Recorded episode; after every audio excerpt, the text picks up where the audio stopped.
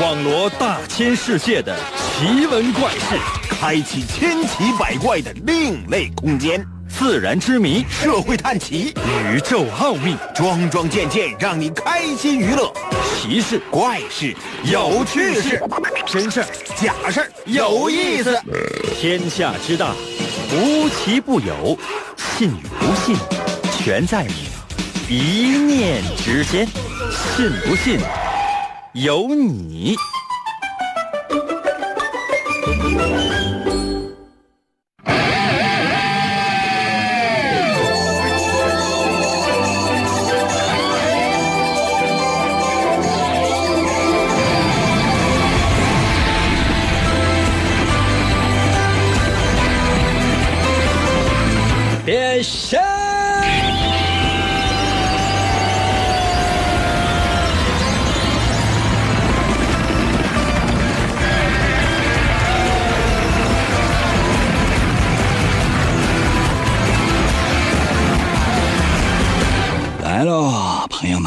我们的节目又开始了。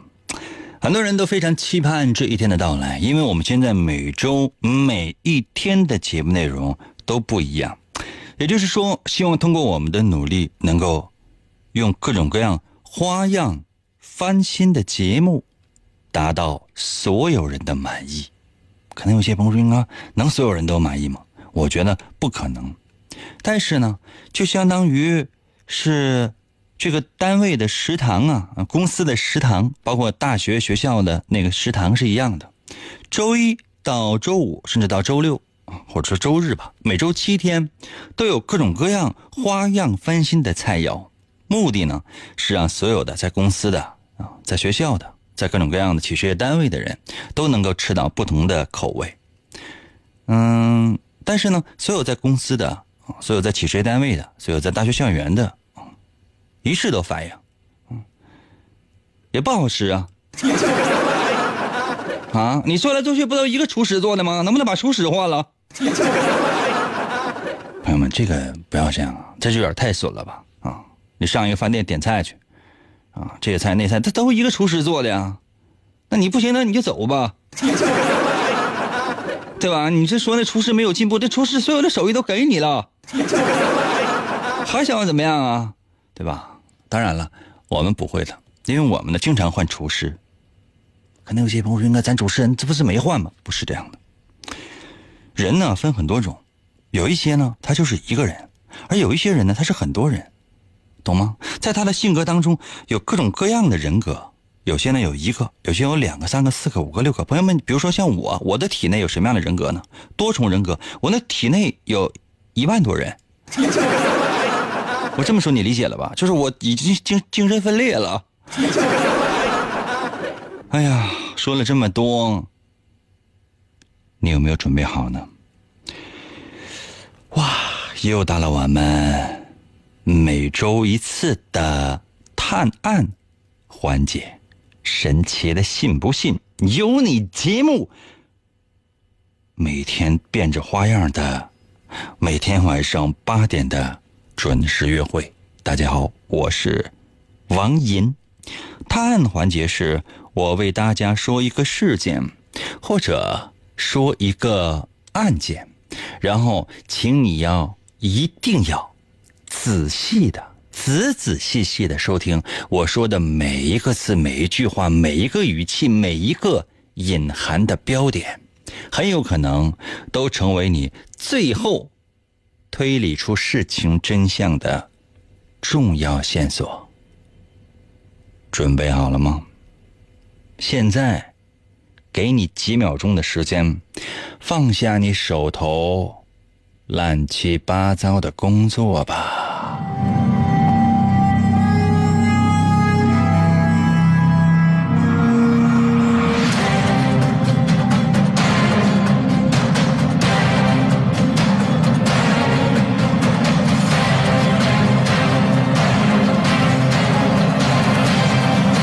好戏即将登场。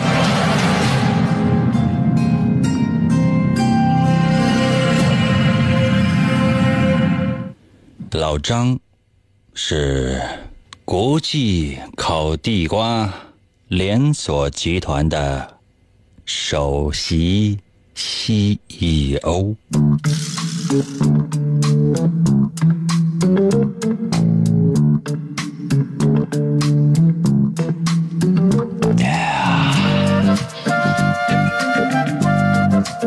老张有个习惯，就是经常给我写信，虽然我从来也不给他回信。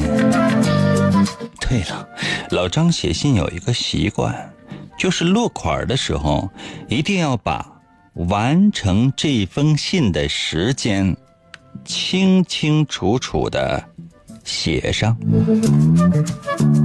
为了方便看时间，他就在书桌的上面放了一个时钟。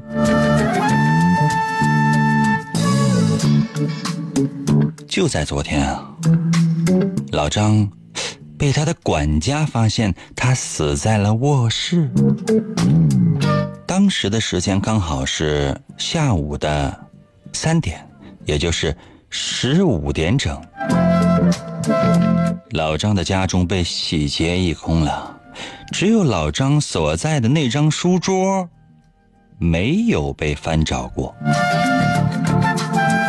哎我也是接到警方的通知才赶到现场的。我发现老张呢死在了书桌上，他就像趴在桌子上面睡着了一样。老张的背上插着一把匕首，手下还压着一封刚刚写完的信。信的落款写着。十三点五十，这个笔记经过鉴定，确实是老张亲笔书写的。由此可以推论，凶手作案的时间应该是下午的十三点五十到十五点之间。警方经过了一系列的调查，列出了以下的。四名犯罪嫌疑人。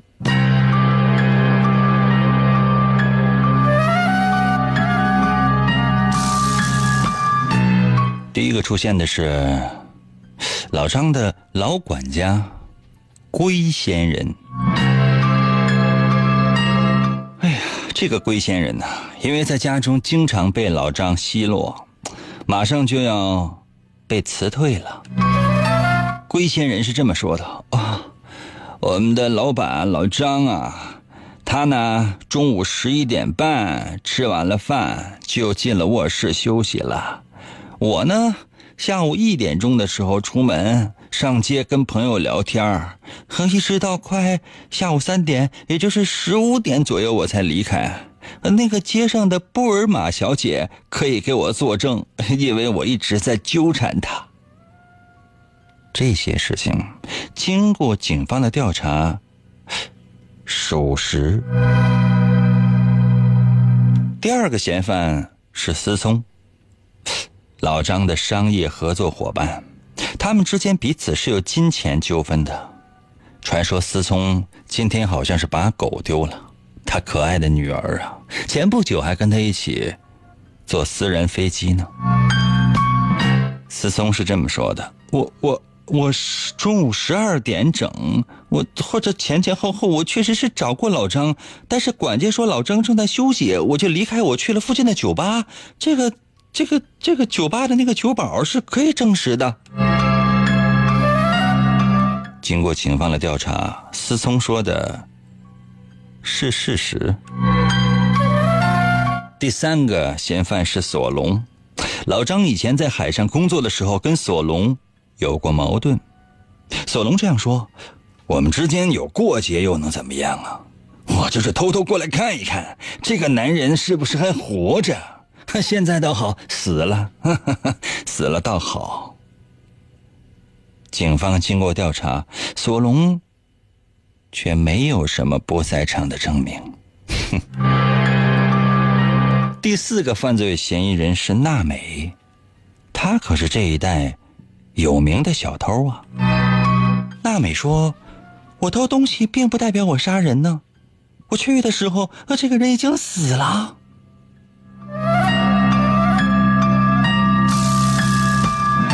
经过了警方的调查，老张房间里面的财物，全部都是这个小偷娜美所偷到的。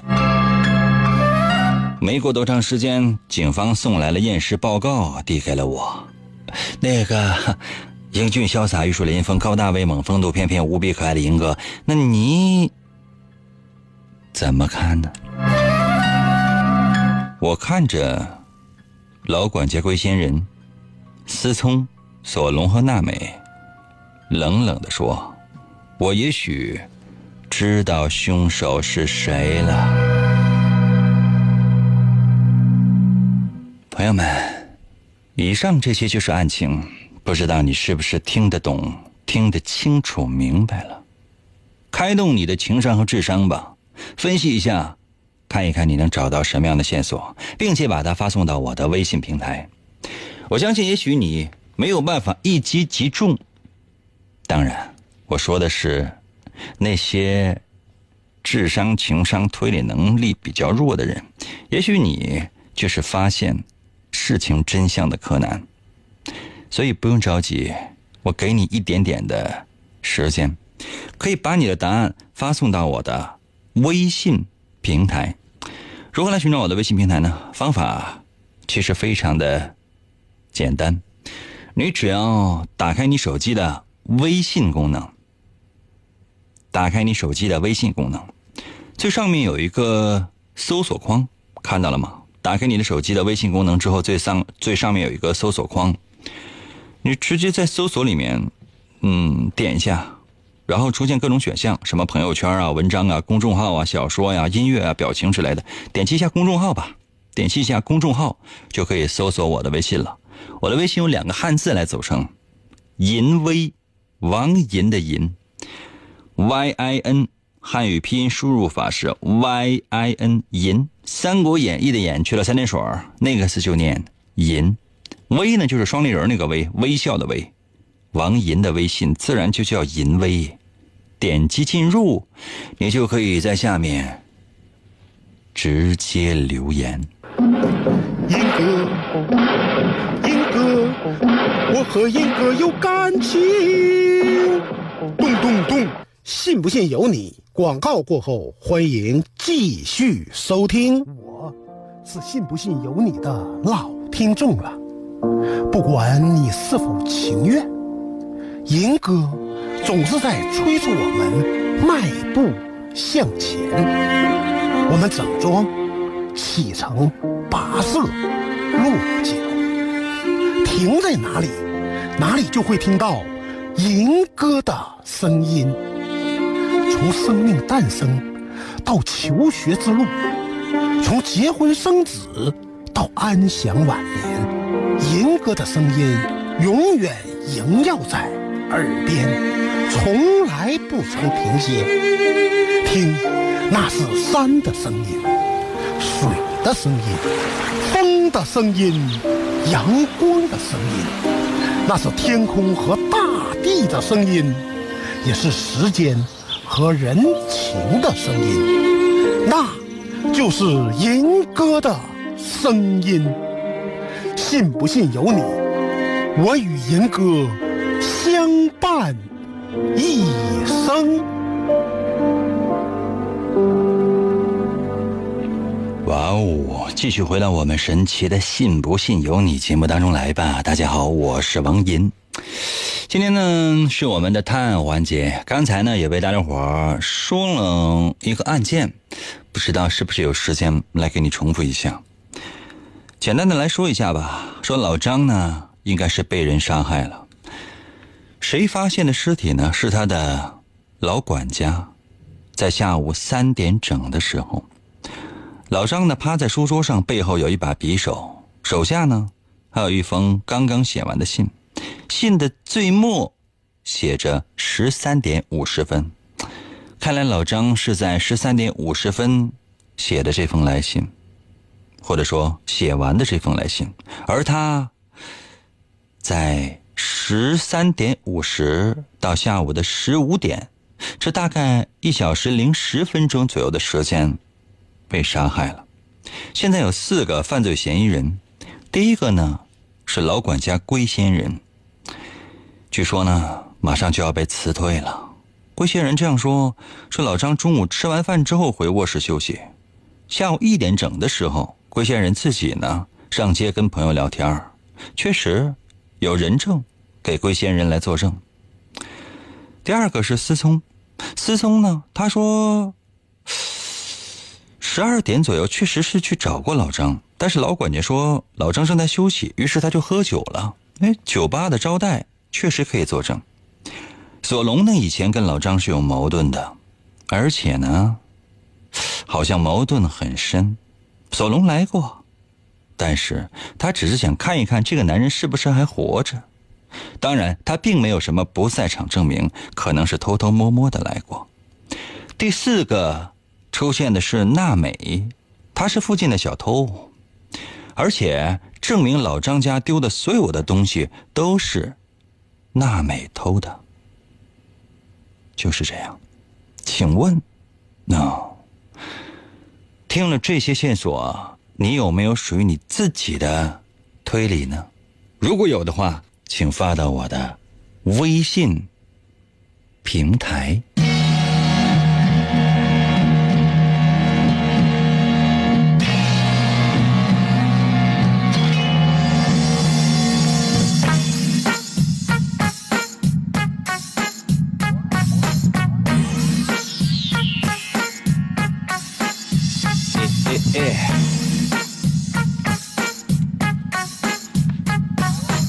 时间关系啊，速度哟！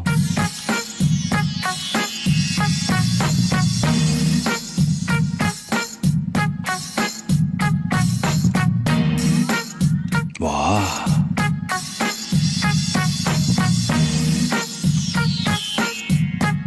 ！JS 在我的微信留言说了，大家有没有发现呢？整个节目的这些案件呢，都是一个大的铺垫呢。终将有一天，隔壁老王会被杀呀，而凶手就是忍了很久，同时伪装了无数次的老张。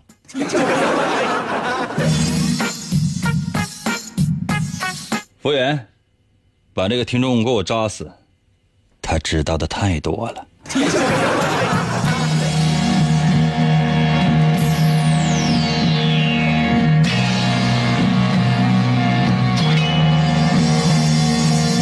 笑在我的微信留言说了，应该是管家干的吧？是不是你把管家收买了？我有钱收买管家吗？我唯一的乐趣就是当管家。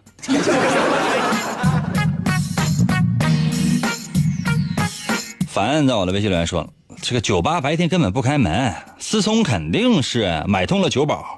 另外那个广告太恶心了，吵吵什么？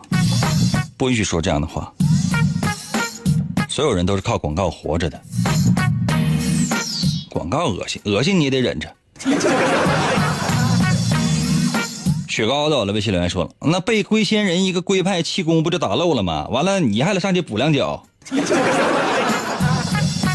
啊？空间在我的微信留言说了，思聪和管家合伙杀的，因为没有被偷盗之前就他俩。是见他的唯一两个人，那他被杀的时间就是一点五十。哦，好聪明啊！雷同呢？我的微信留言说，老管家撒谎了，凶手就是老管家。老管家不在家看家，上街撩小姑娘，臭不要脸。那老管家那有私人的时间呢？那你说你上班的时间，那你就上班。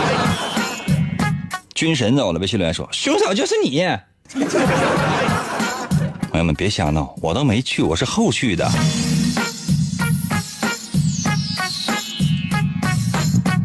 能不能动动脑筋呢？动动脑筋行不行？大脑有吗？名字不要在我的微信留言说了，我猜凶手就是应该就是就是应该我不知道啊，英哥，我觉得老张太可怜了。那你说你有没有看过《名侦探柯南》？每一集只要是柯南去的任何一个地方，就会有人死。你不觉得所有那些对待柯南特别热情的那些人，非常危险吗？包括那个小兰，还有毛利小五郎，还有灰巴拉，阿笠博士，嗯，他那几个上小学的小伙伴啊，原子，更主要的是什么？怪盗基德早晚都会死在他手里。你 就是以中国老话来讲，柯南这个命太硬了，你知道吗？点儿在我的微信留言说了，龟仙人不可能，他喜欢女人；思聪也不可能，因为他比老张有钱；索隆爱刀不爱钱，也不可能，只有娜美了。但娜美在海上呢，所以说赢哥凶手就是你。大家都知道你总把老张整死。我是做一个假设，说他死了，那他昨天死了，那一会儿我还要再说第二个老张的事儿呢，那只能是前天死，那前天死完一次，昨天又死了，他怎么那么爱死呢？碴子在我的微信留言说，烤地瓜太贵了，我上回买一个，够买好几斤地瓜的了。另外，凶手就是思聪，烤地瓜太挣钱了，威胁到他家的生意了。思聪家是做网游的。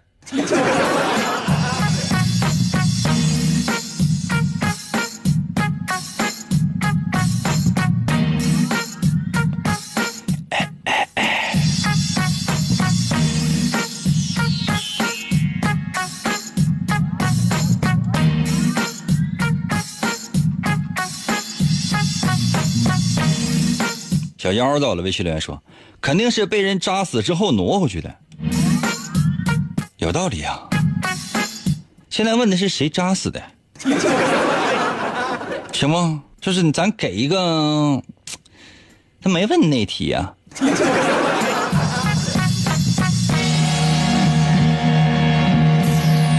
挨到了微信来说：“龟仙人干的，他可以调慢老张桌上的表，误导老张。在老张写完信之后杀了老张，然后调回了正确的时间。中午告诉思聪老张在休息，那是因为当然老张已经被杀了，但是时间还不到一点五十，所以说他必须把思聪骗走。太聪明了。”一人在我的微信留言说了：“呃，老管家是犯人，他把时钟给调了。老张死的时间应该是在他写的时间之前，管家在他写完之后把他给杀了，又在一点钟左右出去，排除了自己的嫌疑。没错，没错。朋友们猜的太对了，看来这次唯一发现真相的，并不是外表看似大人，内心却是小孩的主持人王银了。”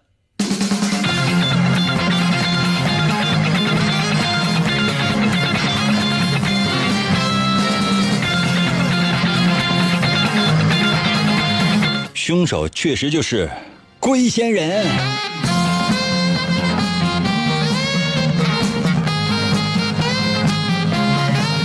这个案件最关键的就是时间，验尸报告上会显示出大概死者的时间，然后呢，再推算一下之前的时间，就应该能看出破绽。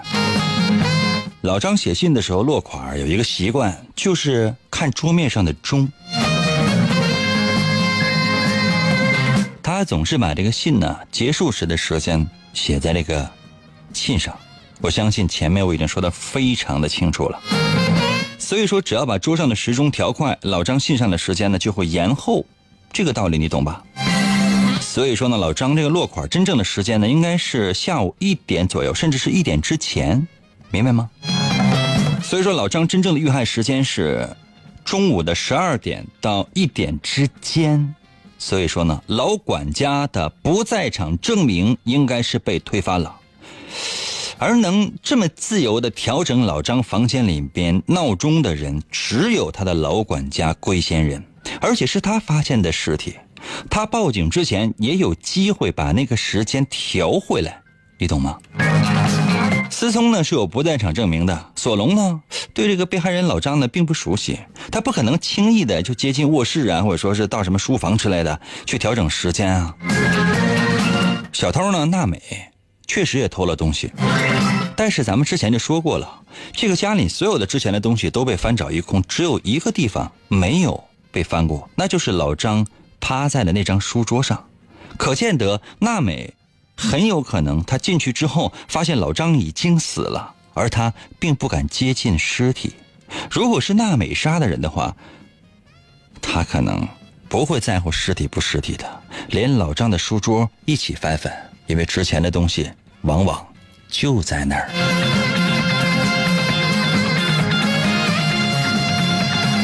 休息一下，我回来再出一题呀。严哥哥带带我，我要听广播呀！严哥哥带带我，我要听广播呀！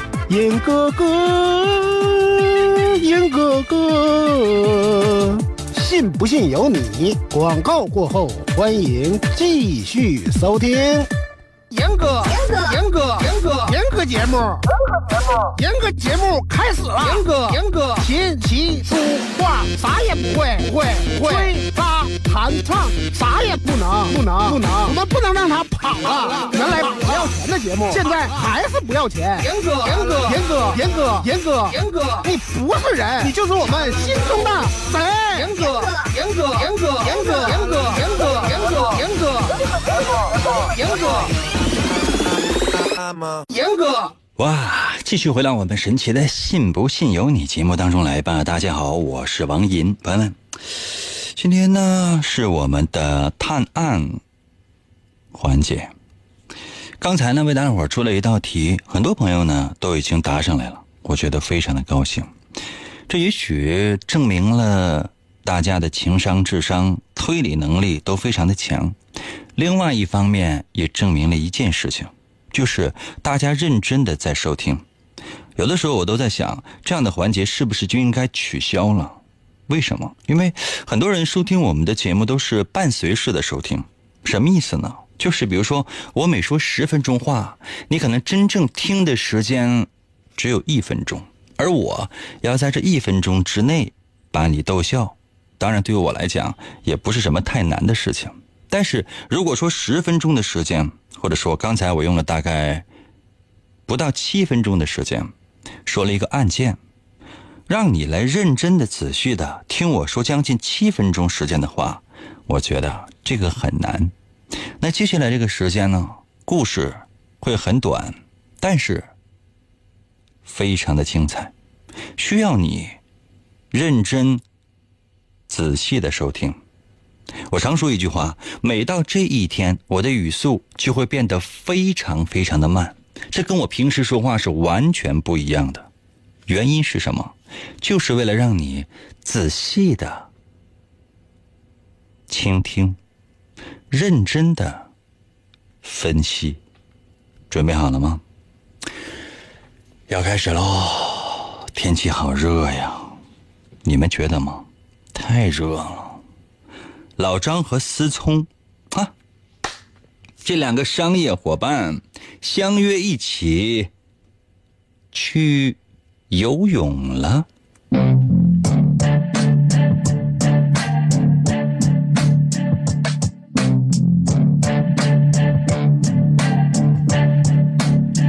可是，就在回来的时候，却发生了一起意外死亡案件。老张。死了，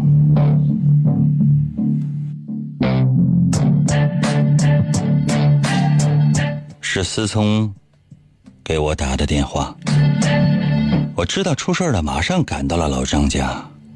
警方的验尸结果显示，老张是被毒死的。老张房间的桌子上面放着半瓶冰果汁。和半瓶冰水，还有两个装了半杯果汁和半杯水的杯子，两个杯子当中都被检查出含有有毒物质。思聪是这样说的：“当时我们刚刚游完泳，天气太热了。”回来以后，老张喝了半杯冰果汁，我喝了半杯的冰水。可是大概十分钟之后，老张就死了。然后思聪跟警方说完了，他竟然转过身来看着我说：“ 英俊潇洒、玉树临风、高大威猛、风度翩翩、无比可爱的银哥，你怎么看？这个，我我明显发现思聪的眼睛里面流露出了挑衅的目光。朋友们，两个杯子都有毒，为什么一个喝了就死了，另一个却没事这到底是怎么回事？我在思考，不知道此刻的你在想些什么。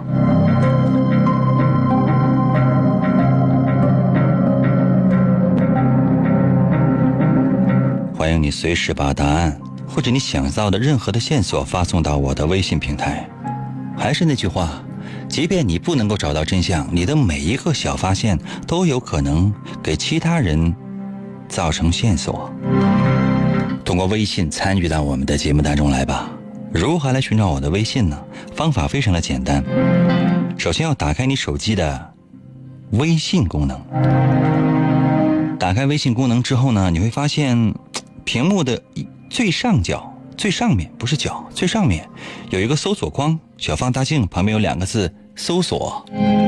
你只需要在那里面点击一下，点击一下搜索，看到了吗？你的微信打开之后，最上面有一个搜索框，点击一下那个搜索，一下就进入到了各种各样的搜索阶段。这里面有很多的选项，什么朋友圈、文章、公众号、小说、音乐、表情之类的，你就点击一下公众号就可以了。在公众号下面，你要搜索我的微信，有两个汉字组成：淫威，王淫的淫，微笑的微。王银的银是《三国演义》的演，去了三点水那个字就念淫。唐寅，唐伯虎的寅。汉语拼音输入法是 y i n 淫。微呢就是双立人的那个微笑的微。每次收听我们的节目，你都会面带微笑的那个微。两个汉字，淫威，就能找到我的微信。把你全部想到的事情发到我的微信平台吧。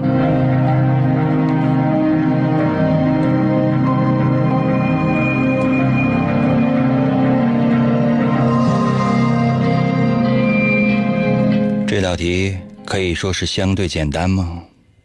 准备好了吗？是不是已经在我的微信平台上留言了呢？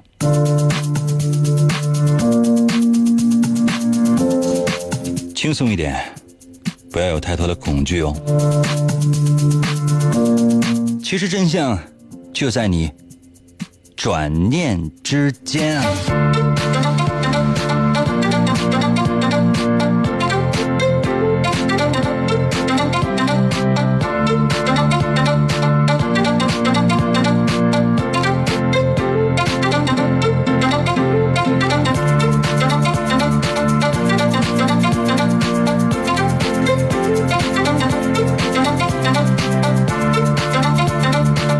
再帮大家呢说几个重点好吗？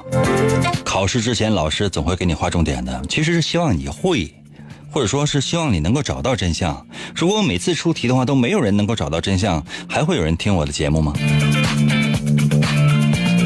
老张死了，在老张的房间的桌子上面呢放着半瓶冰果汁和半瓶冰水，还有两个装了半杯果汁和水的杯子。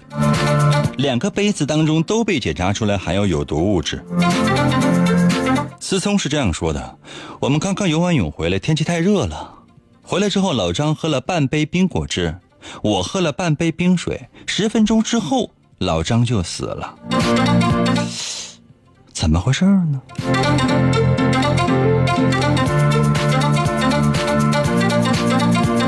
时间关系要加油哦。水晶在我的微信留言说了：吃解药了。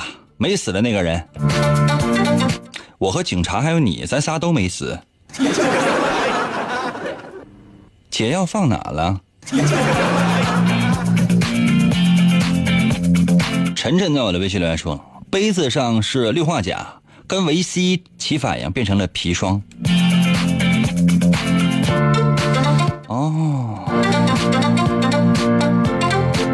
真是有道理。我觉得这个晨晨是非常非常的聪明，而且呢，告诉了我们一个常识啊。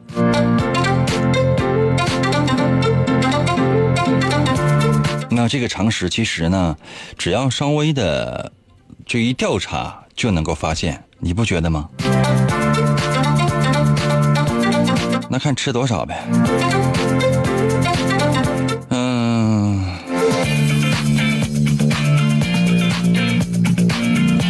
个需要很大的量才能致人死亡，半瓶的话，这个很难，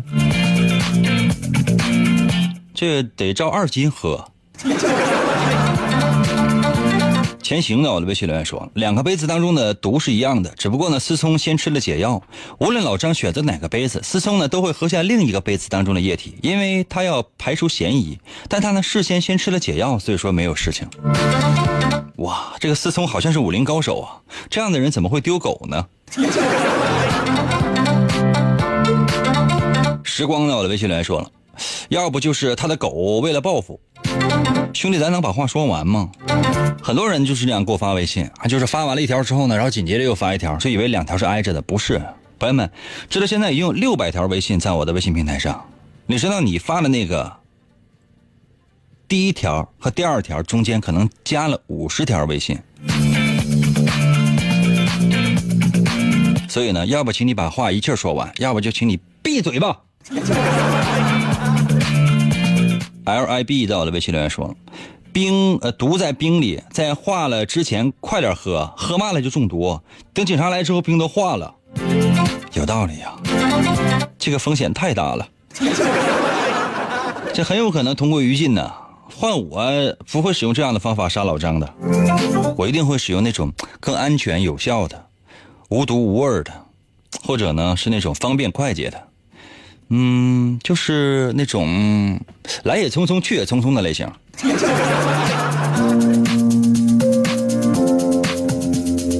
Yeah，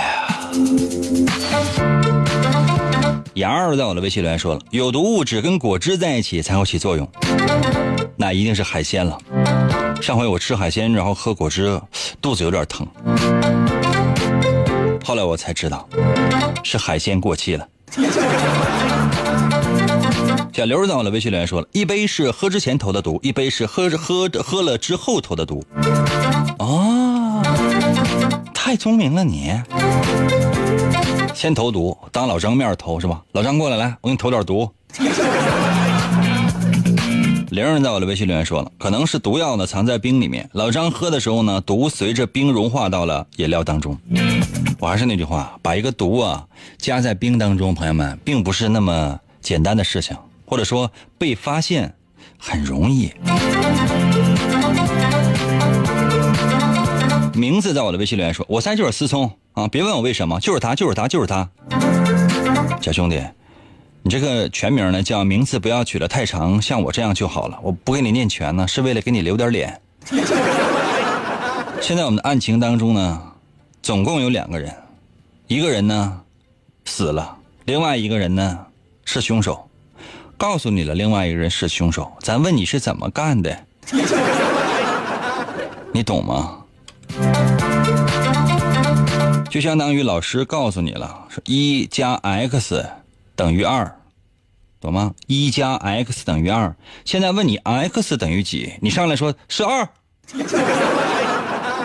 一加 x 等于二，问你 x 是几？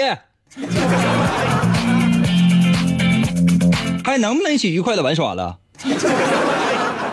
还能不能就是听到一个主持人热切的声音？能不能动动脑吧你？婷婷在我的微信留言说：“思聪啊，喝完了没有毒的。然后呢，老张死了之后呢，把自己那杯加上毒。我觉得也应该大概其实是应该这样的一种结论，应该是这样的。”一位一儿在我的微信留言说：“感觉今天赢哥没精神呢。”哎天气太热了，整个身体都被掏空了，好慵懒呢。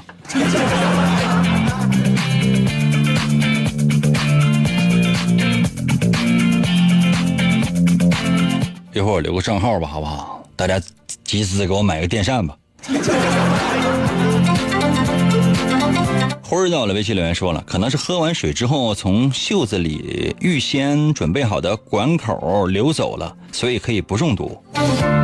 哦，也就是说这两个人，一个老张，一个思聪，这两个人当中肯定有一个人是变魔术的，对吗？庆哥在我的微信留言说了，老张不是毒死的，是气死的。老张害了郁闷症了，你害的呀？愿得到了微信留言说了，游泳的时候有人小便，老张毒死了。思聪喝冰水就把毒解了。哇！你听的是哪个台？你听那个是白雪公主的故事。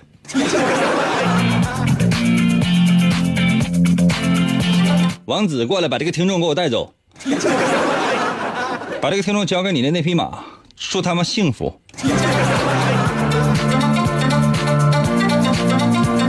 熊震在我的微信留言说了：“思聪暗示烤地瓜，因为妒忌老张的公司把他给弄死了。现在问你是怎么弄死的？一加 x 等于二，问你 x 是几？” 收机前有没有幼幼儿园大班的朋友们？欢迎参与我们的节目，把这帮叔叔和阿姨给我鄙视死！简直了！慧君儿到了，微信留言说了，柯南里边演过，说冰里有毒。你把柯南给我叫来，来。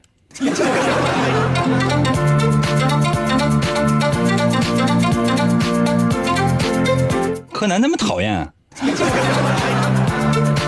梦影到了，微信留言说了，有毒物质吗？有没有提及是否一样的量啊？是否都致命啊？是否一样的毒物啊？是否一样的发作时间呢？如果都是一样的毒的话，那么显然下毒的人是有解药的。其次是，其次概率是混合了，第三概率是冰水毒在冰里面，喝完之后水没有受影响，冰化了，毒会化在水里。哇，好强的逻辑分析能力啊！什么样的案件，什么样的主持人能欺骗你呀？也就是我吧。其实说的对，真正发现真相的并不是我一个人，而是我和收音机前所有认真仔细收听了我们这期破案节目的听众朋友。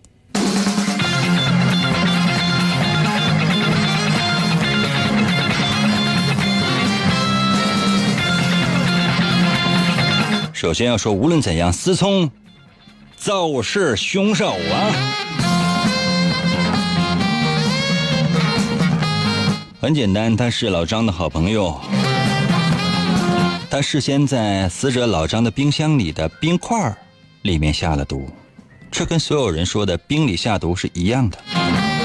在老张喝完了加了冰块的果汁之后，当然就中毒死了，而思聪呢，则是先喝瓶里的水。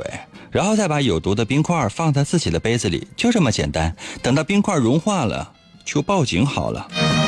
思聪跟老张很熟悉，所以说有机会在老张家的冰箱里面做手脚，让警方查一查吧。一个精神正常的人是不会在自己家的冰箱的冰块里边下毒了，对吧？也许还有有毒物的残留。当然，如果说这些证据被毁了，可以查一查下水道或者说是马桶。这看看有没有有毒物的残留，如果还是不行，那我也无能为力了。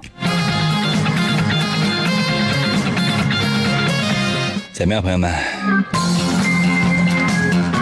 其实很简单，没那么复杂。确实有很多人已经预先想到了。好了，时间关系，今天节目就到这里了。明天同一时间等你啊。